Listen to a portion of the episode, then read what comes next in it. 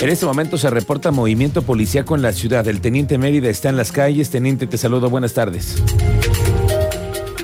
Muy buenas tardes, Miguel Ángel. Muy buenas tardes a nuestro auditor. Pues acabamos de presenciar una detención aquí sobre prolongación Bernardo Quintana, casi esquina con Camino San Pedro Mártir, donde unidades de la Secretaría de Seguridad Pública del municipio de Querétaro le marcaron el alto a un Nissan Centra Placas para Querétaro, supuestamente relacionado con algunas carpetas de investigación, debido a que este vehículo ya estaba siendo buscado por las autoridades fue visto a través de las cámaras de videovigilancia, comenzó una breve persecución en las hasta que lograron marcarle el alto y han llevado una persona detenida, cosa que presenciamos.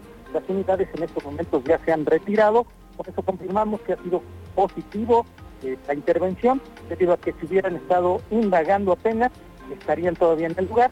Al, corroborar esta información, ya ha sido trasladada ante la autoridad competente para continuar con las indagatorias. Es el movimiento policial que tenemos en estos momentos al norponiente de la capital de Querétaro. Bien, teniente, estamos pendientes más adelante contigo con este reporte ya completo. Oiga, hablemos de deuda pública. Recientemente en Querétaro se puso de moda que los últimos gobernantes hicieran lo que fuera para presumir que habían pagado la deuda. En el caso municipal pagó el exalcalde de Querétaro, Marcos Aguilar, muy polémico, por cierto, el hombre, y Domínguez, que también hizo lo mismo, pagó y presumió el pago de la deuda. Pero ¿cuál es la importancia de contratar deuda? Sobre todo cuando se quiere crecer, cuando se requieren hacer obras públicas de alto impacto, distribuidores viales, líneas de tranvía, teleféricos, nuevas carreteras, todo eso le caería muy bien a Querétaro. ¿A poco no? Y ahora sí, se cumpla con eso de la mitad del tráfico, ¿no? Pero para eso se necesita dinero y el gobierno federal, muy dadivoso, no está con los gobiernos, mucho menos los de la oposición como este de Querétaro, que es del PAN. Entonces, como, como hace algunos meses, hace algunos meses yo le adelanté en el Domingadazo, que ya se sabía, que se había confirmado que el nuevo gobierno de Mauricio Curi tiene pensada la contratación de deuda de hecho, este viernes se presenta ya el proyecto de presupuesto del gobierno. Aún no se sabe si existirá ya la propuesta de endeudamiento, pero de que tendrá que pasar por la Cámara de Diputados, tendrá que hacerlo y llevará un proceso. Pero al menos en las diputadas ya existen instrucciones de ir buscando los consensos y los acuerdos. Escuche esto, la diputada local por el PAN, Verónica Galicia Castañón, informó que el gobernador Mauricio Curi ya les hizo saber y solicitó que en el presupuesto de egresos del Estado se le autorice un endeudamiento para la creación de un fondo estatal de desastres naturales, por lo que ha pasado recientemente en San Juan y Tequisquiapan. La diputada nos confirma que aún no se le ha informado de cuánto es el recurso que se pretende tener en una deuda, ni el plazo, ni la institución financiera, pero ya lo adelantó ella sí. Pues gobernador ya nos planteó el tema, incluso se solicitará un préstamo de varios millones de pesos para destinar en parte a atender estas necesidades de estos municipios, ¿no? Y obviamente que nosotros desde la legislatura le daremos la formalidad que se necesita para que ese presupuesto pues lo podamos estar eh, de alguna manera ejecutando cada que tengamos un desastre de esta magnitud, que ojalá que en estos seis años que le toque a Curi y en los próximos, que ya no sea necesario, ¿no? Aparte de que se atenderán esas zonas de desastre, pues también se harán algunas obras que mejoren en mucho lo que se, lo que se vivió en esos municipios, ¿no? Entonces estamos trabajando en eso y por supuesto que sí, el gobernador ya nos dio la instrucción para generarle las condiciones de poder ejecutar ese préstamo.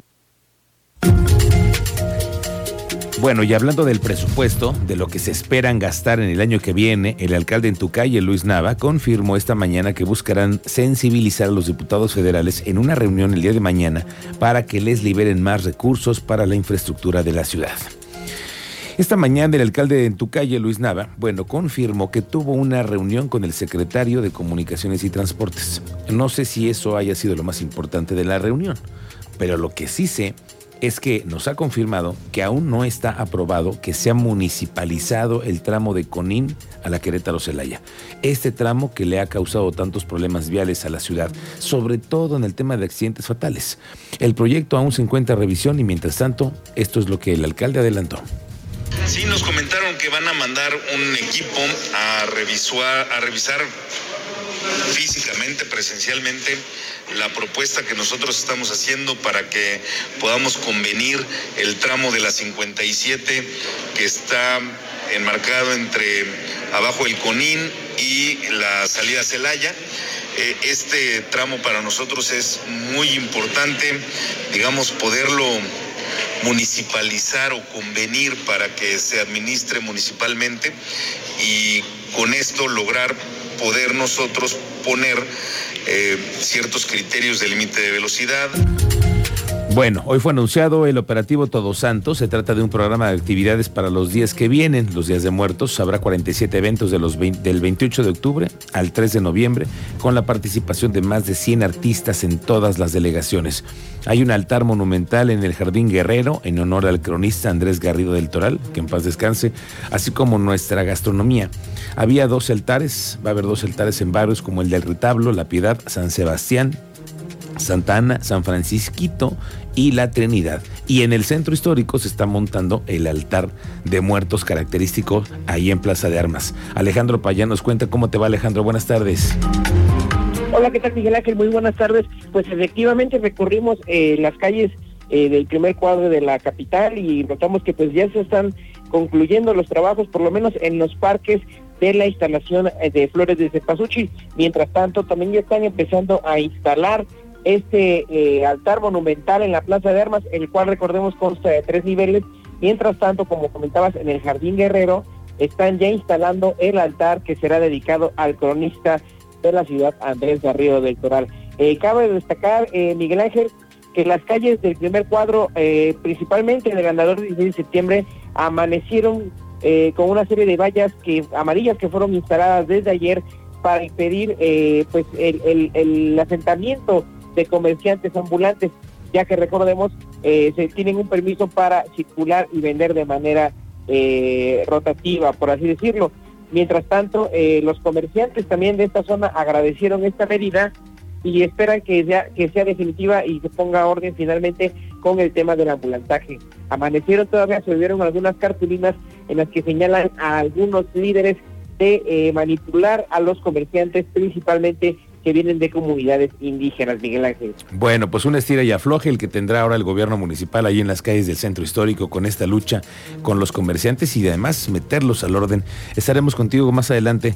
Gracias Alejandro, muy buenas tardes. Para el tema de la visita a los panteones, Alejandra Aro, la encargada de servicios públicos, hizo la invitación para que no acudan más de cuatro personas por familia a estos lugares. Y ojo, el tiempo será solamente de 45 minutos en la permanencia de la visita al Panteón. Ahora, con el tema de que pronto el, eh, en, el polémico municipio de Querétaro, el ambulantaje y los vendedores para esa temporada, cómo se van a regular, cómo va a estar ese tema.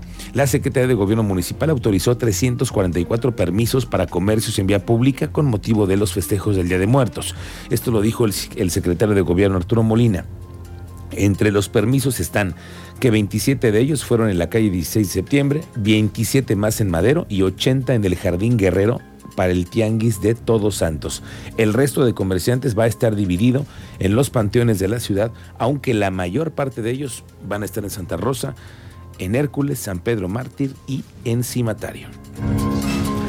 Hablemos del aeropuerto que por cierto hoy por la mañana cerró sus operaciones por casi tres horas, luego de un banco de niebla que cayó esta mañana. El tema es que el aeropuerto se le vienen cambios en el tema de la seguridad. Ayer se anunció en una primera fase que inicia el próximo 3 de noviembre y concluye el 12, que se contempla la entrega de instalaciones, parque vehicular, material y equipo, armamento, municiones, el archivo de medios de comunicación, los tramos carreteros de responsabilidad, y todo lo que tiene que ver con los transportistas en los tramos que circunscriben al aeropuerto de Querétaro. A partir del 3 de noviembre ya no se hará cargo la Guardia Nacional, ya no se hará cargo la Policía Estatal, será una jurisdicción del ejército mexicano. De eso lo vamos a platicar más tarde porque es una nueva disposición que entra en vigor en los próximos días. Estamos dando de qué hablar en el mundo y no precisamente por nuestras riquezas naturales, nuestra gastronomía, nuestros paradisiacos lugares. No, no, no, no, no. Resulta que es por las drogas. Escuche esto. La Oficina de Naciones Unidas contra la Droga y el Delito alertó en un reporte sobre la intensificación de las actividades del narco mexicano en el suministro de metanfetaminas. Pero ¿sabe qué? En cuatro continentes. De acuerdo con la Agencia de Antinarcóticos, la DEA, en Estados Unidos, Sinaloa, el cártel de Sinaloa, junto con el de Jalisco Nueva Generación, son los que tienen ya mayor presencia de metanfetaminas, que es además su producto premium. Así que estamos dando de qué hablar los mexicanos por otras cosas nada alentadoras. Resulta que son las drogas.